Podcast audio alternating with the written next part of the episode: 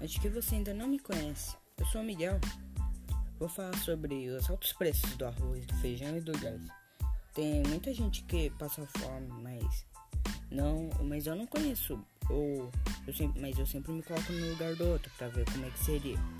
É, bom, o arroz, o arroz está caro, muito caro. Eu sei que tem muita gente aí que não que não passa fome. Tem gente que não passa fome, mas eu já vi gente na rua pedindo comida.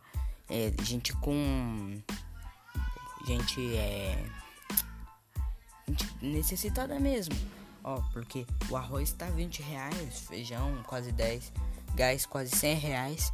E isso não, eu não concordo muito, porque o preço é muito alto, alto demais. Ninguém tem condição de ficar pagando um, um saco de arroz por 20 reais. Ninguém tem condição disso.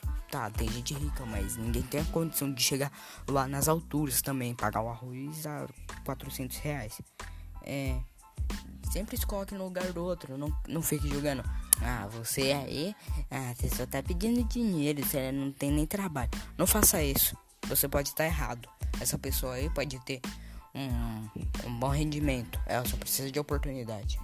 Obrigado por me ouvir. Eu agradeço sua atenção. Tem muita gente que não tem paciência. Obrigado.